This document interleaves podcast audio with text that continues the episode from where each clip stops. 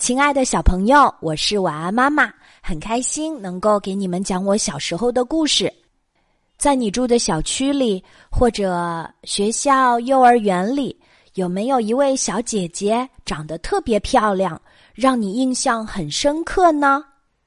在晚安妈妈上小学的时候，有一次独自从外公家走回自己的家，在路上我遇到了一个梳着马尾辫儿。皮肤雪白、眼睛大大的小姐姐，她在我前面认真的走着，马尾辫儿一跳一跳的，在每一个转弯的地方，我都看到她的侧脸，真的好漂亮哦！看着小姐姐漂亮的样子，我忍不住加快了步伐跟上去，真是好巧呀！从外公家。到我家回家的这条线路，刚好和小姐姐走的线路是一样的。一路上，我就一直跟着她，走啊走，走啊走。路上的行人说不定还以为她是我的姐姐，我是她的妹妹，跟着姐姐后面往前走呢。快到我家的时候，小姐姐从一个巷子口转弯进去了。真希望这个漂亮小姐姐的家就住在拐进去的巷子里哦。如果她真的住在里面，那以后还真的会有机会再见到她呢。回到家，晚上我正在看书，杨儿姐姐突然来了，她手上拿着作业本儿，还有一个文具盒。她问我：“你作业做完了吗？”我说做好了呀。杨儿姐姐说：“我要去同学家问一道题目。天黑了，我一个人在路上有点怕，你能不能陪我呀？”好啊，反正我也没有什么事儿。于是我就陪着杨儿姐姐到她的同学家去问作业。很多小朋友听到这里，一定张大了嘴巴。天哪！外面的坏人多多呀！你们两个小女孩，天黑了到同学家去，这路上该有多危险呀！是啊，现在的小朋友都被保护的特别好，但是在晚安妈妈小时候，晚上我们常常到同学家去玩，问作业、跳橡皮筋，还有大家都拿着手电筒出来探险。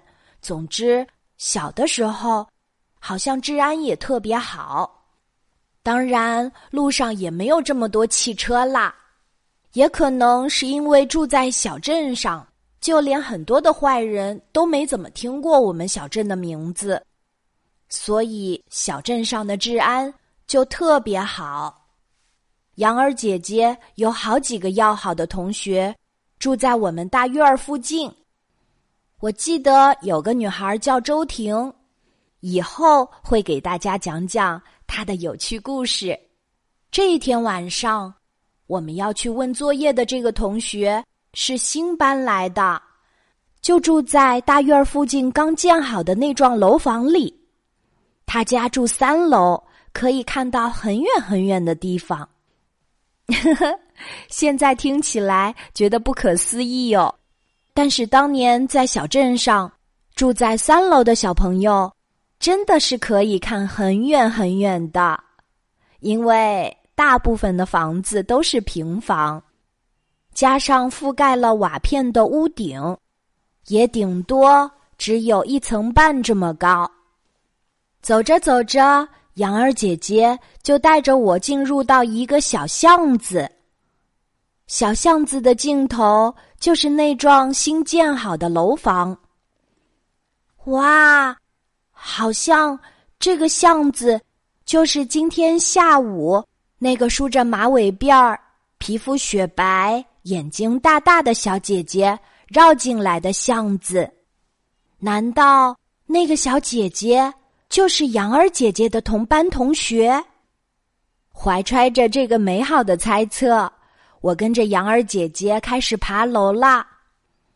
我们到二楼啦，还没有到哦。再走一层，终于到三楼啦。羊儿姐姐敲敲门，来开门的是一个个子小小的小男生。唉，真的好失望哦。不过那个小男生打开门儿，往里面喊了一声：“张冰若，你的同学来了。”看来这个小男生不是羊儿姐姐的同学。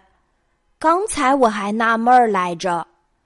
他们班同学里怎么会有这么矮个子的？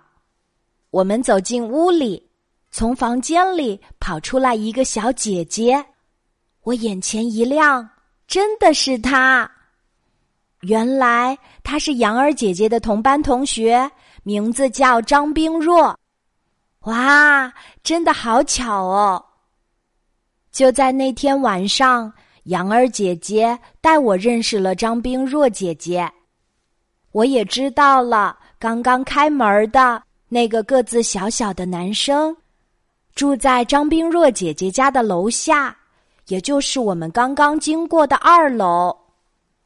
如果说和张冰若姐姐是一种奇妙的缘分，晚安妈妈想说的是，我和那个小男生的缘分。才叫更奇妙。很多年之后，当我们都长大了，晚安妈妈和那个小男生又在一次同学聚会的时候相遇。再后来，我们谈恋爱、结婚，生下了晚安宝贝。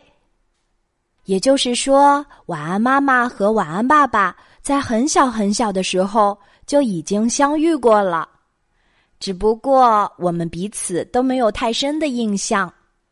很多年过去，有一次聊到了张冰若姐姐，才发现，原来我们小的时候就已经见过面。不过晚安妈妈也和晚安爸爸说，如果当时有人告诉我我将来会嫁给这个开门的小男生，我一定不会嫁，因为当时你的个子太矮了。哈哈哈，好啦，今天晚安妈妈小时候就和你分享到这里，小宝贝睡吧，晚安。